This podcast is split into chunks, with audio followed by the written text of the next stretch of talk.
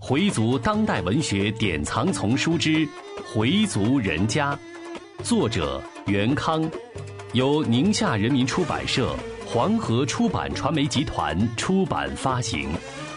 演播：Fatima。第四集，主不给两难。从一上学到结婚前。佩东除了知道自己是个回民，教外的东西千万不能吃的外，对回民的知识一概不懂。他出生时，父亲还背着个反革命的罪名，没人敢教他念清真言，更没人教他怎么冲洗、怎么礼拜。小时候，祖父曾带他遛弯儿，路过清真寺，不过只见到紧闭的寺门，寺里边是什么样，他从没进去过。后来渐渐大了些，才断断续续从母亲和老姑那里听到有关父亲的事，但他一直觉得自己的父亲绝不是坏人。在他快当爸爸的时候，案子得到了平反。得知这个消息，他也并不觉得怎么兴奋。本来父亲就是个好人嘛，落了五六百块工资补偿，家里添了一台十二英寸的黑白电视，这倒是实实在在的。他无法理解父亲在监狱里受的精神上的煎熬，而且至今也没弄明白父亲到底是因为什么折进去的。佩东第一次接受宗教知识是在祖父无畅的时候，那年他已经是三十岁的人了，要到清真寺给祖父拉水溜子和买体匣。水溜子是指洗亡人买替的床。这是他第一次进清真寺，父亲教他到寺里如何给人道萨拉姆，见了阿訇怎么说话，人家给你道萨拉姆，你该怎么回答等等。萨拉姆是穆斯林之间的问候，意思是愿主赐你平安，通常也当作你好的意思。第一次跟人说萨拉姆，他觉得新鲜，又有些难以启齿。既然有了第一次到坟地去联系打坑时，这些简单的礼节他运用的就比较熟练了。去坟地是他和三伯邵力一起去的。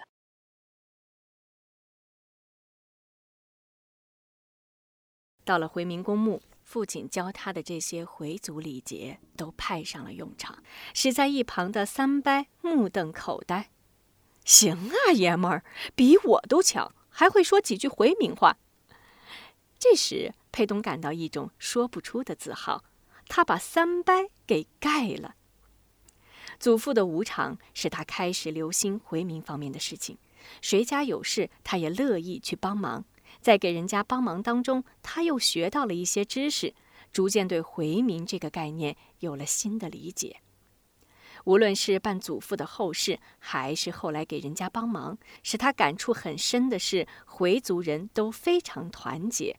谁家有了点什么事儿，许多人都主动来帮忙；缺点什么，立刻就会有人站出来。我们家有，上我们家拿去。彼此信任，任何的援助都是无私的，简直就跟一家子似的。祖父的无常，佩东觉得自己变得成熟了。同时也感到自己的肩上多了一份责任，至于说是什么责任，他也说不好。当他双手抬着祖父的买梯，缓慢地走出小院时，他的心受到一种震撼。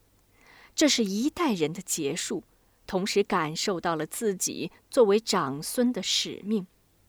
这种感受是在做一件一件事情当中积累的。比如让他去清真寺，让他去坟地，让他去亲戚家报信，帮助给老人冲洗，直到入土前的试坑，佩东都觉得自己在家庭的位置不一般。作为米家的长孙，他必须学会回族的一切规矩。在祖父无常后的第一个周年，他随着父亲去坟地游坟。父亲告诉他，每逢周年要到老人坟上看看，这是回族的传统。斋月里要来坟地给无常的人游坟，游坟不是目的，是来感悟的。但佩东还没太理解感悟所包含的内容。对于给祖父办十周年的事，佩东早就听父亲跟他念叨过。当时父子俩就商量了一个方案，虽然这个方案只是个大概的轮廓，父亲只跟他一个人商量，既说明父亲对自己的重视，也说明自己在这个家庭当中的位置。佩东对给祖父办周年的事很是上心。自从父亲跟他说过后，他几乎总是在催父亲是否已经决定在家办。如果决定了，他好去找小丁，让小丁把休息日倒在办事那天，别等快到日子了再告诉人家，那样怕来不及。佩东对祖父的感情比其他人都深。他小时候，祖父很疼他，上哪儿都爱带着他。最让他难忘的是，他在郊区插队时，祖父居然一个人走了好远的路来看他。那时，愣小子似的佩东在祖父走的时候，竟不懂得送一送老人。这事啊，后来被他认为是最大的遗憾，最大的错误。那时自己怎么什么都不懂呢？以致在祖父无常后的很长一段时间里，他总是觉得十分的愧疚。佩东工作后自己挣了钱，就提出给祖父修修坟，换块大些的石碑。这个建议得到了老姑的支持，但父亲坚决反对。为此，他曾跟父亲争论过：“啊，不用您掏钱，我全包了。”而父亲说：“哎。”这不是包不包的问题，咱们回族是不讲究修坟的。有时间呐，经常去看看。见塌下的地方，用铁锹铲点土，把它垫上；坟上的草给拔掉，碑上的字不清楚了，用漆给描描，就算尽到晚辈的义务了。干嘛非要换石碑，非要修坟呢？佩东的老姑少英也在一旁敲边鼓。那块石碑太低了，游坟时很不好找。那也没必要换。少元的态度始终不变。没您这么死性的。佩东真的生气了，因为给祖父修坟，父子俩闹了一阵别扭。但这种不快很快就过去了。佩东对父亲是很尊重的，父子俩还经常一块聊聊。这种情况在城市的许多家庭当中。已经不多见了。儿子对父亲的孝心不一定表现在买什么东西上，经常跟长辈说说话，耐心的听老人倾诉，听他们那些古老而陈旧的故事，博得老人的高兴，也是一种孝心。少元经常把自己从学习班上听到的理论跟佩东念叨念叨，虽然佩东有时也是听得心不在焉，但毕竟不像老伴儿和佩南那样讽刺挖苦他。少元认为大儿子就是自己的知音，所以在没事儿的时候啊，就愿意到儿子的屋里说说话。佩东对父亲讲的东西虽然也没觉得有兴趣，但还是在听。不仅佩东这样，他的媳妇儿回春秀也很随和。春秀还说让公公有时间去跟自己的父亲聊一聊。您呢，准能跟他聊到一块儿。佩东对父亲沉醉于教门里的事，也不是百分之百的赞同。他只是觉得老人一辈子很不容易。从前父亲很不爱说话，自从参加清真寺里的学习以后，变得爱说话了。只要一谈起教门的事，他的话就收不住，一聊能聊到吃午饭。没事儿去礼礼拜，背几段古兰经。你们年轻，记性好，比我记得快啊！最后一个“儿字算是结束语，佩东敷衍了事的答应：“行，我赶明儿礼去。”说完，打了个哈欠。对父亲半周年的计划，佩东是很支持的。当然，这里并不排除他对回民饮食方面的偏爱。谁都有自己的兴趣爱好，在教门方面，他并不上心。他也曾听爷爷说过，回族要是不把斋、不礼拜。那就成了野回回了。父亲也曾动员过他去清真寺，虽说他并不是很情愿，但还是去理过几次主麻。然而他觉得身边没个伴儿，周围是老人，没有他这样的年轻人，特别是有一次在水房里，他也不知道哪儿做错了，就受到一位乡老的训斥。于是啊，他就找了各种借口，没再去清真寺，只是在开斋节或宰生节时去清真寺凑个热闹。这两个节日，清真寺人很多，也能遇见一些年轻人。佩东的朋友黑子也在这个时候去清真寺，两人见了别人，也说来凑个热闹。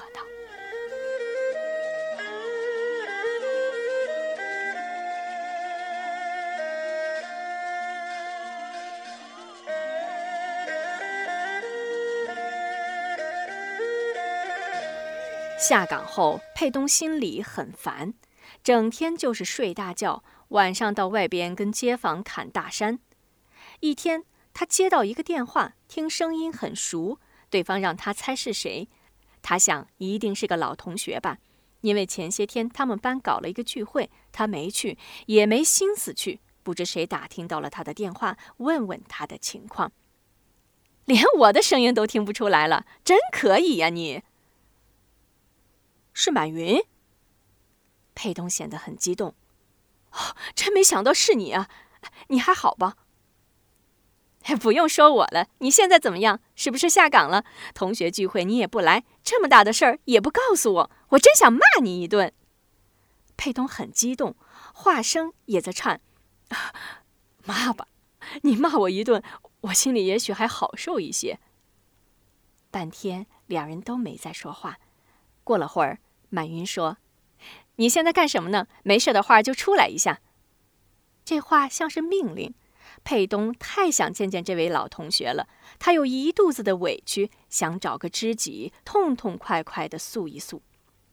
满云约他到一个日本式的茶艺馆，一边喝茶一边聊天。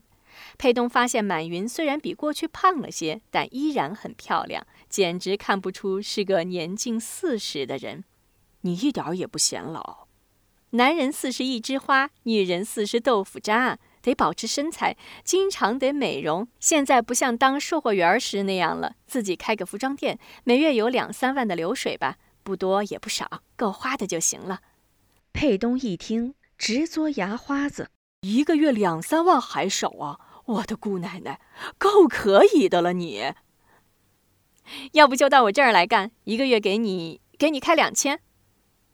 满云的话像是开玩笑，又似乎是认真的。佩东没说话，他感到很伤自尊。嫌少还是觉得没面子？佩东还是没说话。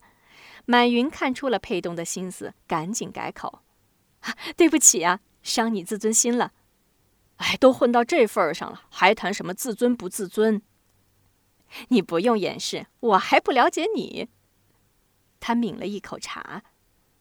我就觉得啊，你还得养家糊口，给你点钱你也不会要的。这样吧，你自己也找，我也帮你打听着，有合适的事情就去干。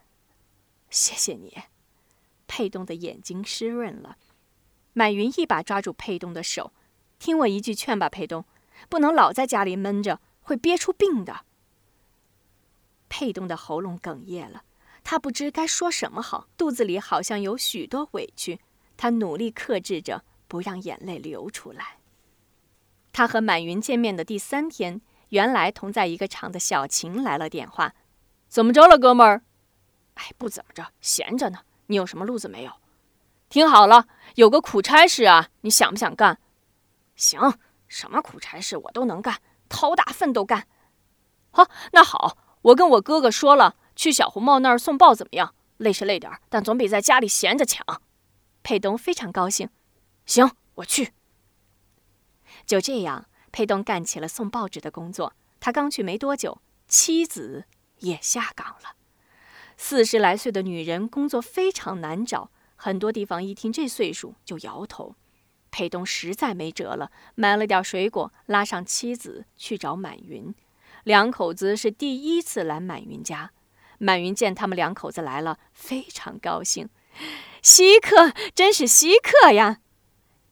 然后就马上张罗着，又是沏茶倒水，又是拿水果，再就是埋怨佩东不该带东西来。佩东说：“只是几斤水果，算不上什么。”先说了几句话后，佩东就直截了当地说：“我们也不是无事不登三宝殿，找你来主要就是请你再帮个忙。说吧，只要我能做的，一定尽力。满云回答的非常痛快。回春秀很喜欢这种性格。如果有合适的工作，给我们这位找个事儿做做。满云吃惊的问：“怎么，你爱人也下岗了？”佩东点点头。哎，现在是越渴越吃盐，越穷吧，就越让你添堵。他们那个服装厂被那几个当头的给卖了，工人买断工龄，一笔了清。快四十岁的女人，哪个单位要啊？我已经下岗了，现在他又下岗了，家里还有个念高中的孩子，处处都得要钱，这不把人往绝处逼吗？佩东越说越激动，妻子的眼圈红了，忍不住掉了泪。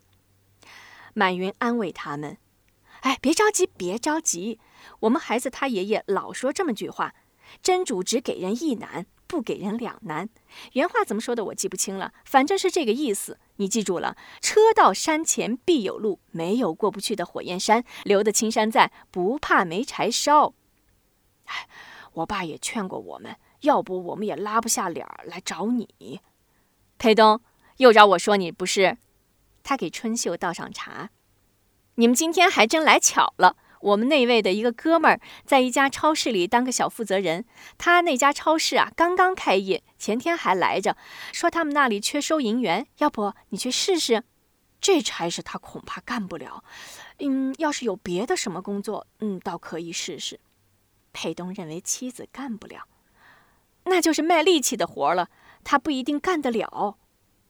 回春秀说：“我得管你叫大姐吧，力气活儿我能干。”满云被叫的有点不好意思，那看你别这么客气，谁求不着谁呀？再说跟佩东是老同学了，过去他还帮我不少忙呢。你要是不嫌弃，明天我就让我们那位去给你联系联系。果然，没过几天，春秀就到超市上班了。虽说活累点，但只是忙一阵儿，也有不少闲着的时候。工资不高，每月能拿八百多块，回春秀已经很满足了。现在佩东在小红帽那里干得很起劲，每天给人送报纸，虽然说累点儿，但中午可以补上一觉。春秀在超市干得很不错，人家看着经理的面子也很照顾他。他们的日子过得虽然比较艰难，但家庭还是比较和睦。佩东作为少元的长子，该尽的义务他也尽了。少元和妻子也很体恤佩东他们的困难，老人早就提出一起过，这样吃饭上可以节省些。假如学会将来要考大学的话，还要花一大笔钱。